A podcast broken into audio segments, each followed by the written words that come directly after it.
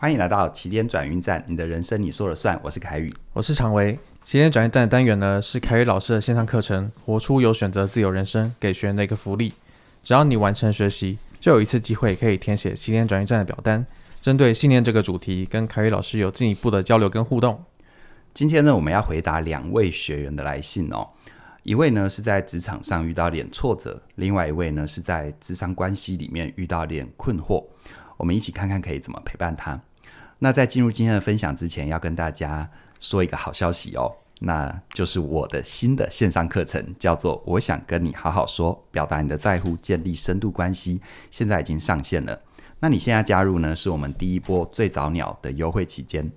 这门课呢，呃，它会深刻的跟你爬书，我们在建立关系的过程当中，可以怎么做，可以怎么想。最重要一点是回到人际关系的本质。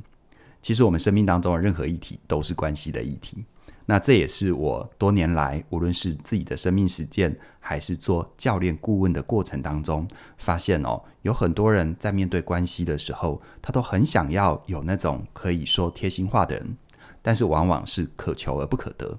那这一门课会带给你很完整从思维到做法的帮助。嗯，好。今天呢，来信的两位学员呢，我今天因为因为他们的信点比较长，所以我会分别的来先概述他们的前提。好，第一位来信的学员叫做贝斯，四十岁，他的职业是公务员。那贝斯的前提是这样，就是贝斯呢，他目前跟他呃，他原本跟他的同事还有主管相处是很不错的，然后他也有固定交往的异性伴侣。但自从三年前跟伴侣分手，再加上新主管上任之后呢，他的生活开始变得很不顺利。那贝斯的信件大概是这样，他说，因为最近他提醒上司要派新进同仁去接比较复杂工作，需要教育训练，于是呢，上司就很怒气冲冲的跟贝斯说他小题大做，然后甚至要换掉他，结结果到现在都还没有换。那贝斯他就去查了职场不法侵害行为自主检核项目，然后有九项符合，然后还有查了网络文章有八大警讯识别有毒工作，那八大警讯全部都有。那贝斯就说。我既没算摆烂，也不积极工作，但至少工作都有顺利完成，就是非常消极。那跟同事也不愿意连接，总是顾虑自己是否能力不足、不适合，沟通能力弱怎么办？在其他部门同事诚意邀请下，他想要了呃贝斯想要了解其他部门的工作，所以他想请问凯宇老师，就是他如果要调部门的话，要怎么跟对方的主管说明？然后哪些适合说，哪些不适合说？那要又该怎么准备才能调部门？好，这是贝斯的来信。那第二位学员呢，叫做双下巴，三十五岁，他的职业是研发人员。那双下巴呢，他其实是起点的忠实听众。那目前正在智商的过程，而且他每周一次。但是在这每周一次的智商过程里，他其实有非常多的困惑。那双下巴的信件概述大概是这样：他说，我在智商的时候觉得时间过得好漫长，而且探索认识自己的道路上也比课程慢许多，很多效果没有这么明显。他在想，智商不是量身定做的吗？为什么会有这些感觉呢？然后他也觉得他的自我变得比较小，所以容易听什么都很有道理，讲不出自己的观点跟力量。那有时候他在听起点的节目，还有其他智商师的节目的时候，总是会被那种第二人生的感觉吸引，就像是呃这些智商师在说故事。那进入智商的时候呢，双下巴也常在想说，为什么好像只剩下我自己？然后那种第二人生的感觉非常不同，好像还要一直看着自自己。那甚至他在听其他节目还有线上课程的时候，他会觉得好像飞到天上在看别人的故事，好像别人因为童年有什么东西，所以才长大了，然后变成他现在做这件事当下的当下的原因这样。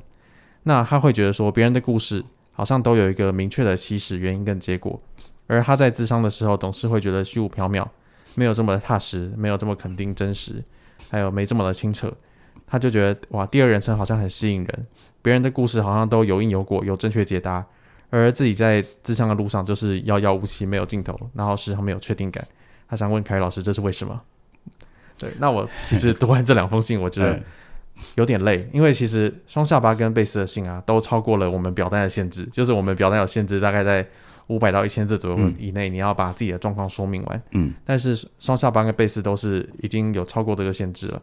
那我确实可以读到他们。在信件里面透露出自己非常多的烦恼，嗯，还有一些焦虑，但同时读完之后也不太知道要怎么给他们一些建议跟帮助，嗯。嗯。其实我跟常伟有同样的感觉哦，第一时间拿到的时候，我就跟常伟讨论说：“诶，那是不是我们要做一些整理？”所以呢，呃，双下巴跟贝斯，如果你在听这一段分享的时候，你发现呃，我们有截录你的内容，那的确是截录。啊，因为如果全部念完，可能我们要回复呃你们两个的问题的时间就不够了。但是这个截录是有意义的啊，虽然它可能流于片段，只是这个片段就是从你给我的片段当中再截取片段。嗯，尽管如此，我在里面有看到你们的辛苦。但是我今天可能除了理解你们的辛苦之外，我更想要陪你们去看一看这个辛苦你们是怎么去对应、怎么去处理的。好，不管这是呃这个贝斯还是双下巴，不管在职场还是在智商关系里，呃，可能啊，可能都有一些呃，我们当遇到不公平的对待，或者是当遇到自己生命被困住的时候，我们都是容易处在一个受害者的位置。哦，受害者的这个形容是一个中性的形容。啊，因为比如说，当我遇到一个不公平的被对待，连我自己，我在那当下也是受害者，嗯，所以它是中性的。但是我觉得有一个部分是我们需要一起去看，就是说你是受害者没错，但是你有没有受害者的情节呢？哦，嗯，如果你有受害者的情节，就意味着不只是你的客观状态你受到了伤害跟损失，而你主观世界也很有可能把所有你的不顺。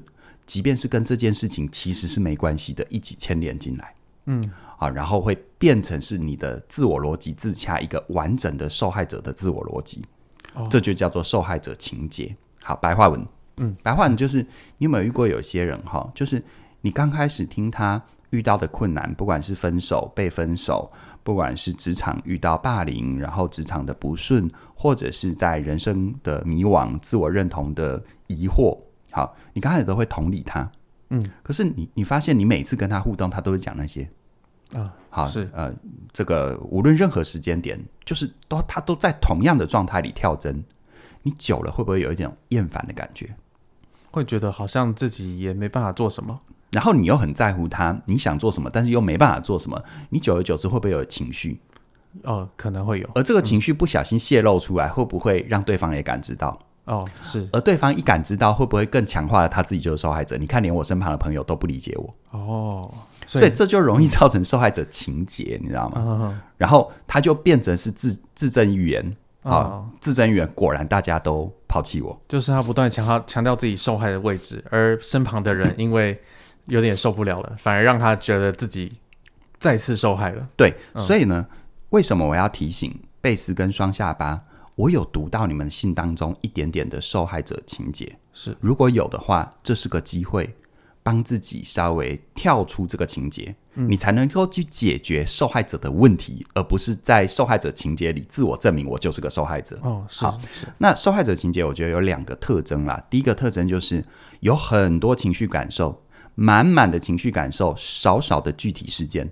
哦啊，嗯，其实我们是截取贝斯跟双下巴的信，是那。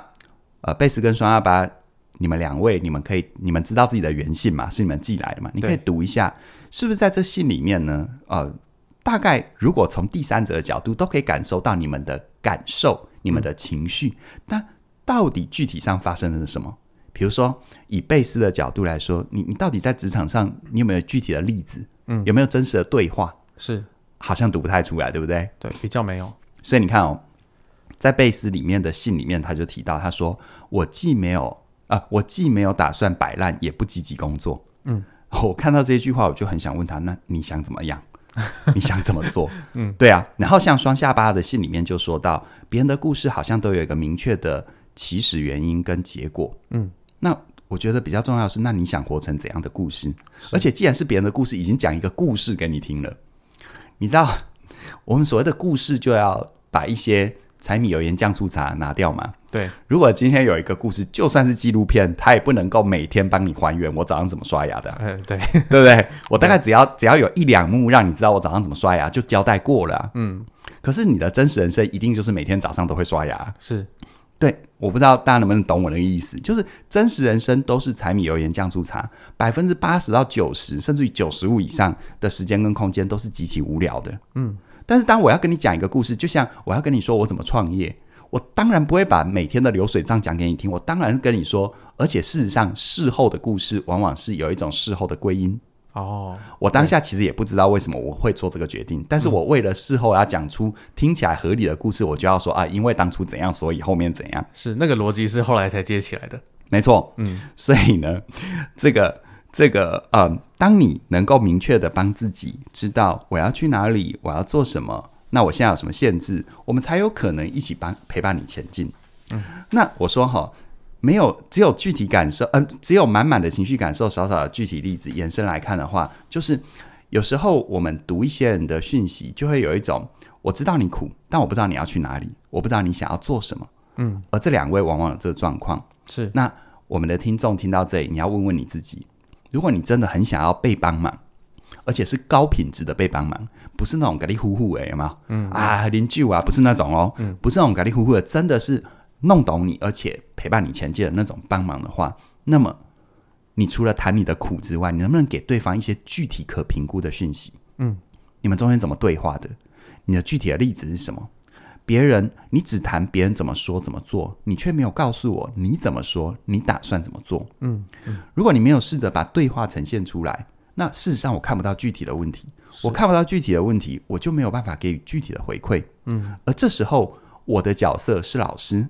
你投射我是老师，我也自我认同为老师，我当然可以慢慢陪你爬。嗯，但是你身旁的朋友，他有这个训练吗？嗯，就算他有这个训练，他之于你是朋友还是老师呢？嗯，如果他之于你是朋友，说真的，不要逼他做到。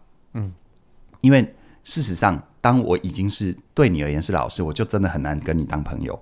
可是当我已经是你朋友，我突然之间板起脸孔，要让你。要用老师的口吻，就像我现在的口吻一样跟你讲话，你会觉得我在压迫你。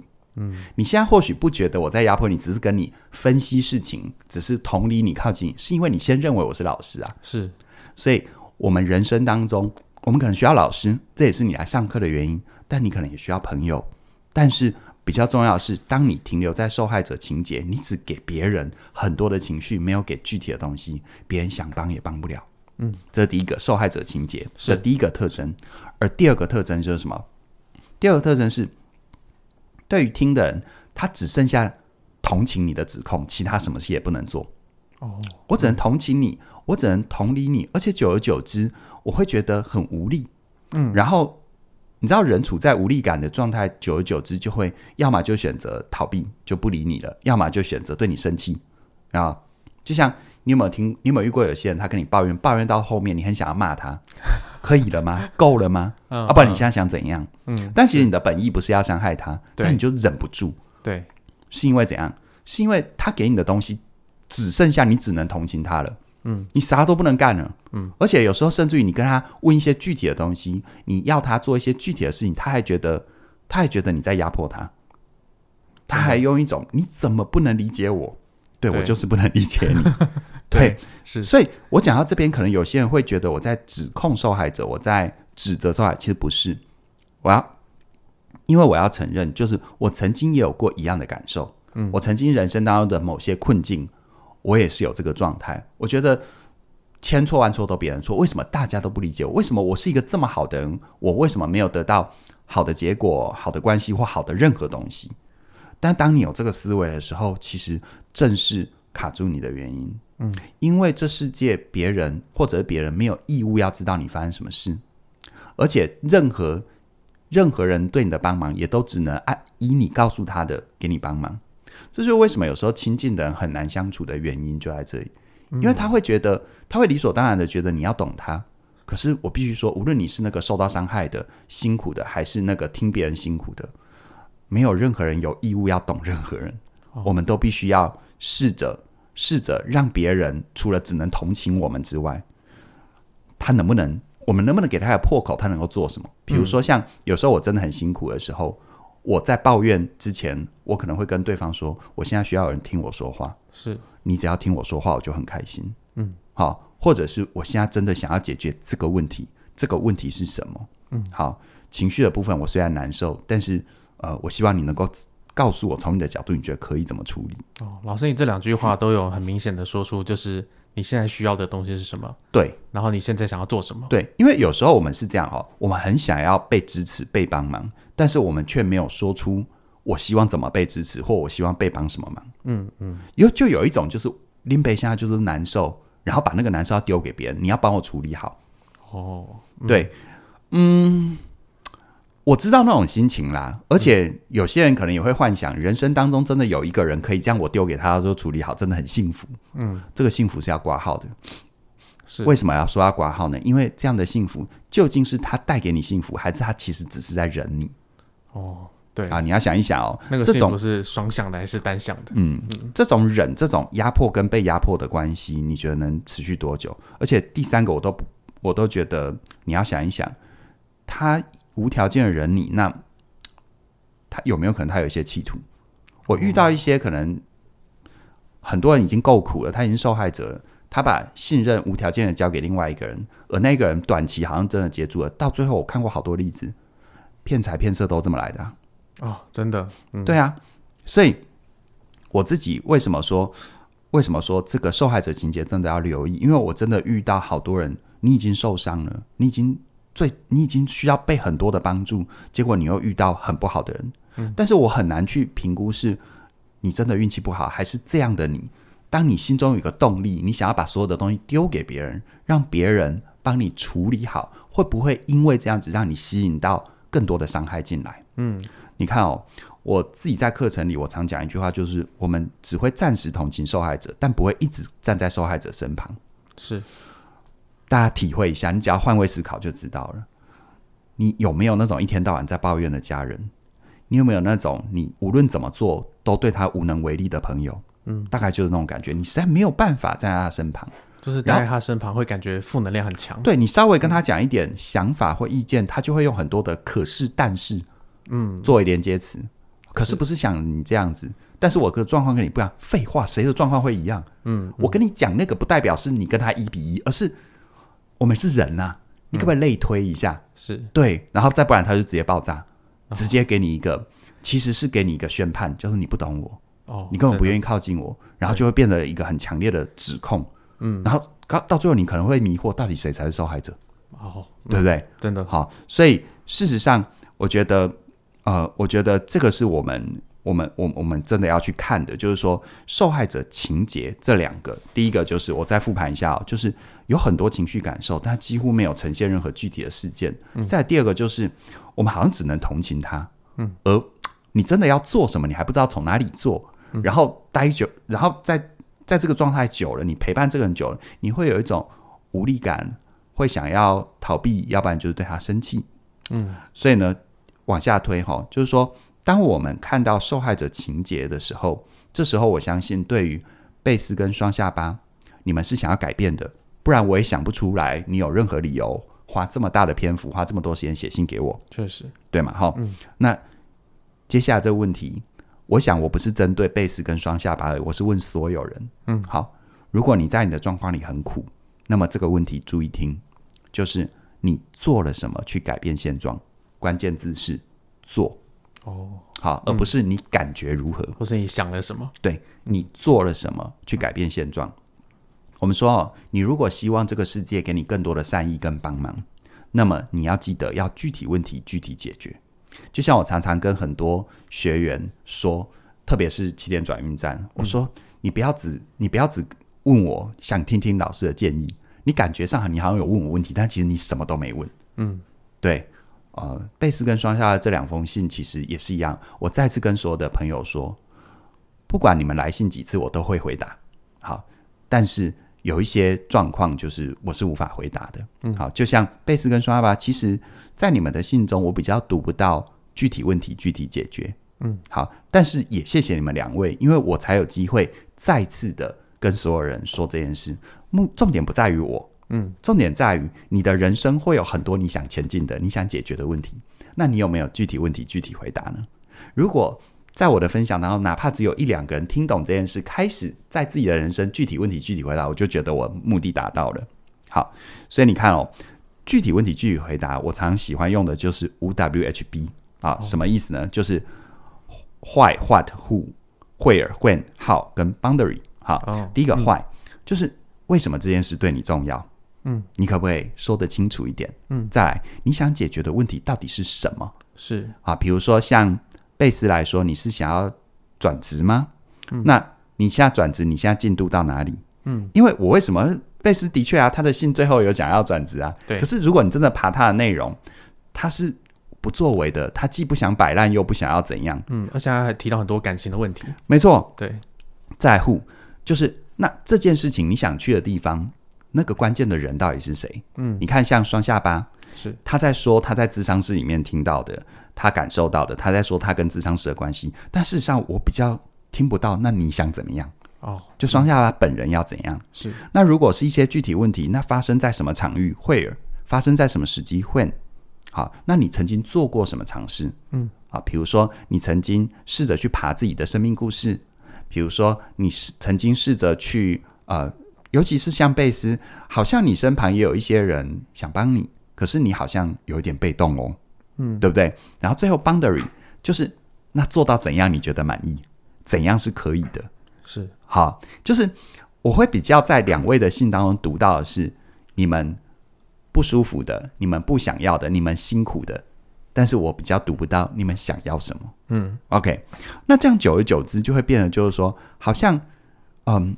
我知道有一些人哈，就是他会有一种感觉是啊，反正你不舒服，千错万错都别人错，就是会有这种自助餐。哦，对 对。那我知道你们不是这样，我相信会来信，而且会好好的爬这么多字的啊，他不会是这样。是。可是正因为你不是这样，你不要让别人有那种感觉。嗯。不然的话，你已经辛苦了，你却让你身旁的人又用这样的眼光看你，你是不是又更自我强化受害者？嗯，对。好，所以我说。你可能在某件事你是受害了，但是不要陷入受害者的情节。嗯，因为当你陷入受害者的情节，你就会发现原本伤害你的人是加害人，但是你会把其他无关的人也都变加害人。哦，对对，嗯，这很辛苦的。是，好，所以啊，今天这一个这个题目说到这里，后面还有一些内容，大家大家会不会觉得太沉重了？没关系，我们我觉得，因为老师你刚刚讲到五 WHB 这件事情，嗯，其实我觉得真的是我们在日常生活里面很少有被这样的训练。对，我们真的很容易去感觉事情，对啊，然后去去感觉说啊，为什么我现在遭遇到如此的不幸？然后对啊，为什么大家都要这样对我？对，对，但我们其实从来应该说也不是从来，就是很少会去想说我现在可以做什么。对，你没有具体问题，你就没办法具体解决嘛。嗯，那像我有一门课叫做策略思考学思，哦，是我里面就有一个。段落就是教大家怎么定义问题，其实就透过五 WHB，当你问题定义清楚了，其实要解决就容易了。嗯，啊，多数时候你会觉得我最大的问题就叫做我的问题不知道在哪里，就是我不知道怎么问问题。对对对，就是你没有先去定义它嘛。是是。好，那为再再往下深一点去推的话，那为什么我不去定义问题？好，为什么？嗯、我我觉得我遇到有一些状况是，我们心中啊都会有一个身为孩子的想象。什么叫孩子的想象？就是我希望我的问题被解决。嗯，什么意思呢？我哭就有人来喂我，我哇哇叫就有人来猜测我到底是饿了还是尿了。是是是，还是想要有人陪了。是好，这个在 baby 在建立我们对这个世界的安全感是 OK 的。对，可是如果放在成人，哇，那真的很辛苦。是，而且他的辛苦不是只有你辛苦，你身旁所有在乎你的人都一起辛苦。对，就是。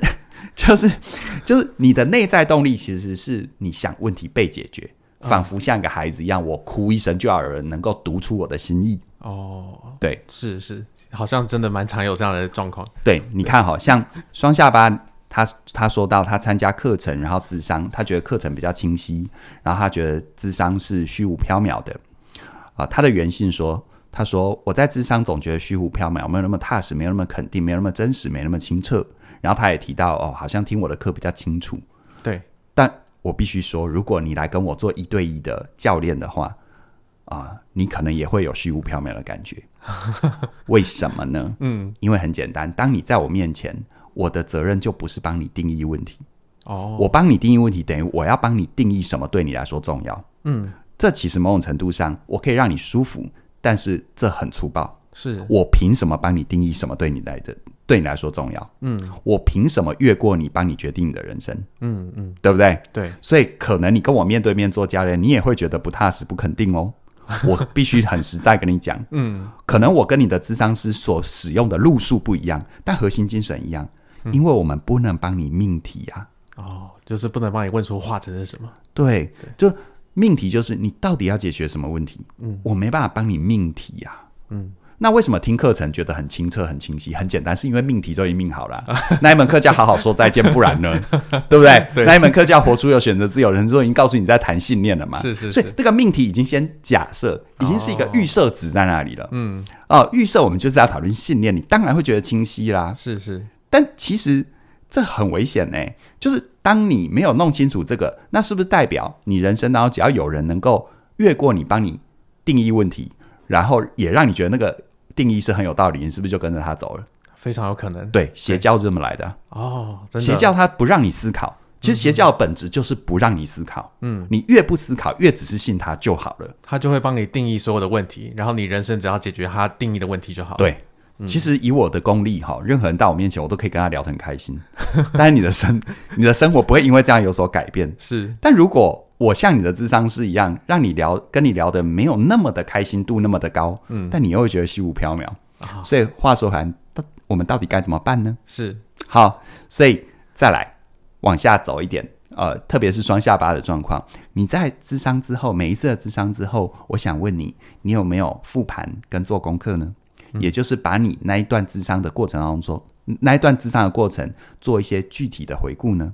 嗯、复盘什么？就是如果你的智商是让你觉得很虚无缥缈，那么那个虚无缥缈是什么？嗯嗯，让你想到什么？做功课，对不对？你在见智商师之前，你有没有先想过你今天想跟他聊什么？对。然后你在智商跟智商中间，可能是一个礼拜，可能是两个礼拜，你有没有认真在你的生活里去体会有哪些东西是可以问智商师的？嗯，好，我其实也因为课程的关系，我也跟很多人做一对一面对面的教练。我就会发现，很多人在那个时间中间的区隔，他只让让时间任由的走过。对，他就有一个幻想，你知道吗？就是一两个礼拜见我一次，嗯、他人生就能够解决、就是、解决所有的问题。就是老师，你会给他一些金句、一些指导，没错。然后他就会突然人生顿悟，这样。没错，没错，没错。那如果这样的话，我每天见我自己，我不早成仙呢？对呀、啊，嗯。但其实那背后就是我们会很隐微的想要智商是帮你找出问题。哦，而不是让自己，你知道，嗯，当你帮自己命题，有可能错，有可能需要改，嗯，但每一次命题就每一次的经验。比如说，你问了一个题目，你后来发现，哎，这个题目根本不重要，但至少你知道什么叫做不重要的题目。是是是，对不对？这是一个过程。对，或者你问了一个题目，发现哇，什么这个题目太大了，我现在还没办法处理。至少你知道你要做一些准备，才能去碰这一题。嗯嗯。好，那在碰这一题之前，你因为有这个经验，你才知道，那我先处理什么题就好。对对，所以。你知道吗？任何滋养的关系都是以你为主体。我们都很希望被滋养，但我们都希望别人帮我们决定我们的主体。你不觉得这是一件很有趣的事情吗？好，嗯、其实我们说哈，命运它当然存在，是因为我们被动的接受。嗯，命运它当然存在，是因为我们主动的去创造。嗯，你要想你要的是哪一个呢？嗯，好，所以。你看哦，双下巴信中提到，他说：“我觉得智商的时间过得好漫长，而且探索认识自己的道路也比课程慢许多，效果没那么明显。当然啦、啊，嗯，因为你不帮自己命题，你的智商师就会一直停留在陪你命题的过程。他不是帮你命题，他是陪你命题的过程。嗯，对。说真的，如果你期望你付钱给智商师，智商之后帮你帮你改命，好那。”宫庙是个好选择 啊，这盖嘛，对，对不对？对，或者是呃，或者是要小心，因为有可能，当你把生命的自主权跟命题权交给别人，很多邪教可能会很吸引你。嗯，好，这个是我相信它不不只是双下巴的议题，我相信是很多人的议题。嗯，所以我很谢谢双下巴跟贝斯提出你们的困惑，因为说实在，我们面对人生都很渺小。嗯，我们真的有很多的无能为力跟不得不。我也承认，我面对很多状况，我是受害者，包含我被误解也是受害者。但是我会尽可能让自己不在受害者情节里。嗯，我知道谁误会我，但是我不会把除了那个人以外的其他不相干的人都卷进来。嗯，因为那只是他误会我，嗯，不等于所有人都不懂我。是，好，这很重要。嗯，所以很多人都想要找用新的答案啊，找一句金句来解决自己原本的问题。嗯，但如果如果你真的问题有能够得到深刻的解决，是因为你深刻的了解那原本的问题。哦，那到底在发生什么？那个五 WHB 你要帮自己爬一下。嗯，而且哦，事实上，如果你用新的答案暂时解决你旧的问题，我必须说，它可能会创造其他新的问题。嗯，就像一个人有上瘾的状态，比如说酒瘾，你真的用一些方法让他不喝酒，你信不信他可能去吸毒？哦，因为你没有解决他更核心的，叫做他为什么会寂寞？是，他为什么对人生会感觉到没有希望？是他为什么在他的心里会感觉到疼痛？嗯，对，你没有去解决这个问题，或你没有去试着靠近这个问题，你让他不喝酒了，吸毒也比较好吗？嗯，就像很多人经历了一段不怎么好的关系，我们为什么都鼓励你离开一段关系之后，不要急着投入下一段，嗯缓一缓，沉淀一下。嗯，为什么？因为当你离开一段关系，你急急着进入下一段，很有可能就是前一段的复制哦，而且是那个升级版。我说的是 问问题的升级的，对对对，嗯，对，好，所以我觉得啊、呃，我没有把握大家听这一段会不会觉得太深了，但是我尽可能陪大家，就是大家听到这边可能会有一点不舒服，对，但是这个不舒服其实是你开始变得比较踏实的对对对对对，嗯我说我说学习是这样哈，嗯。啊、呃，有很多。会标榜快乐学习，其实基本上快乐学习是不存在，那已经在骗你。嗯，因为学习本身就是要让你突破你原本习惯的舒适区之外，嗯，它就是不习惯。是，比如说你你尝第一口，比如说你去东南亚吃的第一口鱼露，嗯，不管你后面喜不喜欢，比如说当你闻到榴莲的味道很可怕而吃下的第一口，那个都是跨过去，对，那个都不是舒服。到后面我觉得太好吃了，那是你已经跨过去了。对，OK，对好，所以当你发现榴莲真是好吃啊，真棒，嗯，那是因为你跨过去，但我们会忘记要跨之前的不舒服。嗯，好，所以要小心。我觉得讲到这里，最后我有一个提醒啦，就是我们每个人都有可能在生命当中是那个受到伤害的人，嗯我们都有可能是受害者，哪怕你是一个功能完整的父母亲，你的。儿女在青少年的叛逆期，有时候也会对你出言不逊，那一刻你也是受伤了。是，但是千万不要掉入受害者情节，嗯，然后更不要变成是强势的受害者。哦，强势的受害者，对，嗯，强势的受害者哈，有几个状况。第一个状况就是他不会为自己的情况命题。嗯，讲一个比较烂的段子啦，就是男女朋友之间嘛，嗯、有没有？就是就是问，就哎要吃什么？啊，吃火锅，哎呦我好热啊！吃饭，哎呦我好干，有没有？嗯，那到底要吃什么？你不会帮我想，嗯，就就 就你知道，这种就是感觉上他好像是在求助，他好像在撒娇，嗯，但你不管给他什么都没有用，嗯，嗯这就叫强势受害者。哦，那为什么这么说呢？你看哦，嗯，贝斯他说不摆烂也不积极工作，嗯，双下巴他说智商效果不明确，嗯，好，他们的这些表述。当然，我必须说要还原到他们脉络。嗯，可能我们的听众听到这里会觉得有一点流于片面，但我也先出场，的确是片面。对，因为他们给我，因为来信就已经是片面了，而我们因为太长要截取。但是我要讲的是这个状态，我不是在说他们，而是我想到哈，历史上在清朝的第二次鸦片战争，有一个很有名的人叫两广总督，叫叶明琛。嗯，好，当时呢，英法联军杀来的时候，哈，他选择哈这个。这呃，这这十二个字太妙了，这历史留名的哈、哦。嗯，他选择不战不和不守，不死不降不走。哦，这个这到底要干嘛？六部总督，嗯，嗯啊，那他不要啊，他不要不战不和不守，不死不降不走，那全部都不要，到底要什么？对啊，这是这其实这个人叶明琛是被定在历史上的耻辱柱啊，嗯、就是无所作为的典型人物。是，那你看哦，当我们面对很多事情都习惯负表述。我们都一直期待别人帮我们命题，帮我们解决问题，好，跨过我们，帮我们决定什么是重要的，什么是正确的，嗯，而选择不摆烂，也不积极工作，然后选择说智商效果不明确，那你到底要什么？或者总在看别人的故事，嗯，那是不是很有可能就是不为自己的情况命题？是，对不对？嗯，我再说，再说一次，命题你有可能突然发现命题错了，可以改。嗯嗯，你错了再改都是很重要的经验，但你始终不命题，就像我们前面回答很多学员的问题一样，你始终不选择，你一直在说你不要，但你不去面对你要，其实要是有重量的。嗯，我要一个东西，比如说我要跟一个人在一起，就意味着我要放弃其他的机会。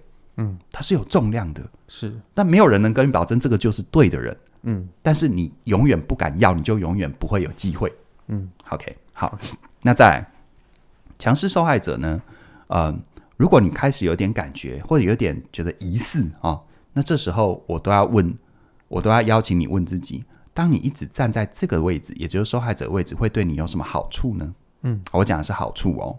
好，你看哦，有几个好处。第一个，你能够一直保持着合理责怪别人的位置，而不是为自己负责。哦，你看，像贝斯的信里面说，嗯、呃，他去查职场不法侵害行为自主检核项目有九项符合，网络上的有八大警讯，有毒工作有八大警讯都有。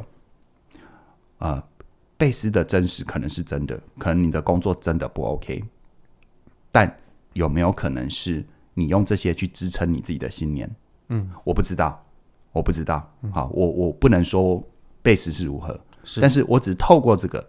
透过这个，让大家，如果我是贝斯，我一直拿这个强化自我的信念，我并没有把握我可以因为这样子更容易跳脱出那里。嗯，对，尽管这九项符合，然后八大警讯都有，是事实。嗯，我的目的并不是去证明这九个跟八个都有，我的目的是要跳出来嘛。对对，好。对，那双下巴里面他也有提到。然后看别人是因为童年什么事情长大才让他做当下这些决定等等的，或者是探索自己的路上也比课程慢许多。我隐约隐为的比较独到就是啊，智商没有用，嗯，可是我会担心你觉得课程比较有用，然后当你听了我今天的回答之后，又说课程可能也没什么用，因为我没帮你命题。哦，嗯，对，确实，就是就是有时候我我要我我说这个。很危险啊！我知道，因为有些人听差了，或者真的没有 get 到我意思，就会就会骂我说你指责受害者。嗯、那当然，你骂我概括承受，嗯、但我要说我没有那个意思，我只是说，就就我就讲我自己，就讲我自己。好，我自己，比如说开公司，你开到一定程度，一定就会遇到一些要跟政府公部门打交道的事情。嗯。我永远可以把自己放在受害者的位置，就说我每我我诚实纳税，我怎样怎样，我怎么配合都配合，有没有？我也不走邪门歪路，该缴的钱我一分都没有少缴，那为什么还是要卡我？我认真认真做事业，然后在市场上活下来已经更够不容易了啊！我是纳税人，怎么你公部门还卡我？嗯，我可以这样，嗯，但我可以永远这么认为。永远这么认为，觉得我我的我的很多事情无法推进，都是因为公部门呃公部门迂腐啊。我比如说像先前我们咖啡 APP，我永远可以去怪苹果这样又那样不对，嗯嗯，但对我有帮助吗？嗯。可是当我一直站在那个时候，我永远可以有一个合理责怪的对象嘛？对，我心里会好过。对，但我具体不会解决。嗯嗯，所以我只是选择解决具体问题。是好，所以啊，呃，事实上。我想到邓慧文有一段话，我念给大家听哦。他是一个很有名的心理医师，哈，精神科医师。他说：“如果一个地方让你觉得委屈，你可以走，不要待在那里哭。如果你只是待在那里委屈，不沟通、不改变，就是给别人一种很扭曲的指责。因为呢，人只有被自己困住，没有人真的能够勉强你什么。”哦，好，所以你要确定自己要什么，不要什么，这是需要勇气的。而且，当你确定了这一件那一刻起，有可能会被别人认为自私哦。哦，真的啊？对啊。嗯，比如说，当我当我当我确定我要用这个姿态来回答贝斯跟双下巴的问题，嗯，我不和稀泥，我就是这个姿态要跟大家讨论什么叫做受害者情节。是是，事实上有可能会被认为自私。哦，人家已经那么辛苦了，你怎么还讲那样子？嗯嗯，有没有要讲呼呼秀秀软软的话？要。在表面意义上呈现温柔，当然容易了。对，但真正的温柔是什么？是叫做不扭曲自己，也不扭曲别人。嗯，关于贝斯跟双下巴的状态，有很多是我推论，我都会先说那是我推论。嗯啊，我基于你们写的什么而有这样的感觉，我也很负责，那就是我我的感觉。是好，我不扭曲自己，我也不要扭曲别人。嗯，这才是真正的温柔。是好，所以我希望贝斯跟双下巴透过这一段。如果愿意把把它当成是你生命当中一个起点，帮自己命题，我们都有可能受到伤害，我们都有可能被不公平的对待，但是你只有先帮自己命题，你才有机会跳出来。有一天，你可能也需要支持陪伴那些辛苦的人。嗯，但是你永远要记得，我们都没办法粗暴的帮别人命他的题。嗯，因为那是他的人生。是对对，因为其实今天听完之后，我也常常想到，就是之前我也有一些受害者的一些就是感受。嗯，就是我会觉得哇，为什么我在这个职场上，或者为什么我在这个环境里面，我常常会遇到一些卡我的人，或是一些干扰我的人。先前了哈，对，先前先前，当然不是先前。对，我好怕哦。可是呢，我觉得这个其实很多时候真的是。就是我们没有好好的表达自己到底要什么，嗯，然后甚至我们在陪伴有相同情境的人的时候，嗯、我们也很容易用很粗暴的方式，就是请他赶快，就是把，就是安静点，就是对啊，不是要他赶快好起来，不然就是，要不然就是用一种，其实我觉得是敷衍，对，有一些人在很多当下能够好像好像完全的你怎样就可以怎样，嗯，啊，他开始是可以这样子，但他如果是跟你长期的关系，他仍然这样。你要想一想哦，嗯嗯，他是真的在陪你，还是在敷衍你哦？是，嗯，就是他马上给你一个解答，给你一个方向，没错，甚至帮你命题的时候，对对，尤其是当当你内心很深的地方不想要为自己生命负责的时候，有人帮你命题，你就觉得超受用的，真的真的。但他但说到底，这到底是控制你，还是在帮助你呢？嗯，这值得想哦。是，嗯，所以我觉得真的要很，不管我们自己是受害者，还是我们在陪伴受害者的时候。其实我们都很需要先表达自己的在乎，嗯，然后温柔的让别人知道，哦，我其实真的很看重你现在遇到的问题，对，对，然后我真的很想要靠近你，真的很想要陪伴你、理解你，对，对。那其实，但其实我们真的很多时候在说话的时候，会不小心说出一些让我们自己后悔的话，对，然后破坏了很多关系的安全感，对。那到最后，就是受害者会持持续的认为自己受害。而我们这些陪伴者也会觉得好无力，就是突然突然之间变成是加害者了。对，就真的、哦、就真的那个角色又突然调换了。对，然后你完全不知道为什么。对，所以其实凯宇老师的新课程，我想跟你好好说，其实就是老师他真的是用自己在呃个人教练或是一些老师多年来的这个生命实践，生命实践、嗯，对，就是在温柔的陪伴他人还要靠近学员的时候，老师是怎么说的？对，其实我。就像刚刚在分享的过程啊，我提到什么是温柔，是。我猜对很多人来说都有一个对温柔的刻板印象，嗯，但其实真正的温柔是不扭曲自己，也不扭曲别人，对，好的一种的一种坦然的，不扭曲自己，也不扭曲别人的一种态度，嗯，那才是真正的温柔，真的，嗯，对。对，所以其实我觉得这门课程，我想跟你好好说，真的是。非常适合，不管你现在是觉得自己是个受害者，还是你正在陪伴受害者，或甚至是你就是想要温柔的靠近你在乎的人、你重视的人。我觉得多数人是不比较不会有这么深刻的关于受害者的这种 issue 啦啊，因为今天刚好提这一题。哦嗯、但我们多数人真实的生命处境是什么？叫做我们想要跟别人建立深度的关系。对，而建入建立深度的关系，我们就一定会碰触到彼此的脆弱。嗯，不管是对方出场还是自我出场的。对，那深度关系它不是普遍广泛的关系，但它却又是决定了你生生命品质的关键。嗯，比如说跟伴侣处不好，跟家人处不好，跟你最在乎的朋友处不好，或者你就是想要去去多结交一些能够靠近自己的朋友。嗯，对不对？寂寞是一个很大很大的议题，是对不对？那这时候你怎么做？你怎么想？你怎么健康的看待这过程当中的一切？哦，是。我想跟你好好说，这一门课会陪伴你前进的。嗯嗯，现在我想跟你好好说这门课程呢，嗯、你现在只要加入，就会享有我们的超早鸟优惠，二零二四元。对，就是明年二零二四，所以很期待你现在赶快加入，因为这个优惠就只有到一月十八号。那熟悉我们的听众都知道，就是我们的超早牛优惠就只有一次，所以很鼓励你现在就把握机会，马上加入，在你未来新的一年里面，可以跟你在乎的人好好说话。好那今天起点转运站的节目就到这边啦，期待下次的起点转运站跟你分享更多精彩内容喽，拜拜。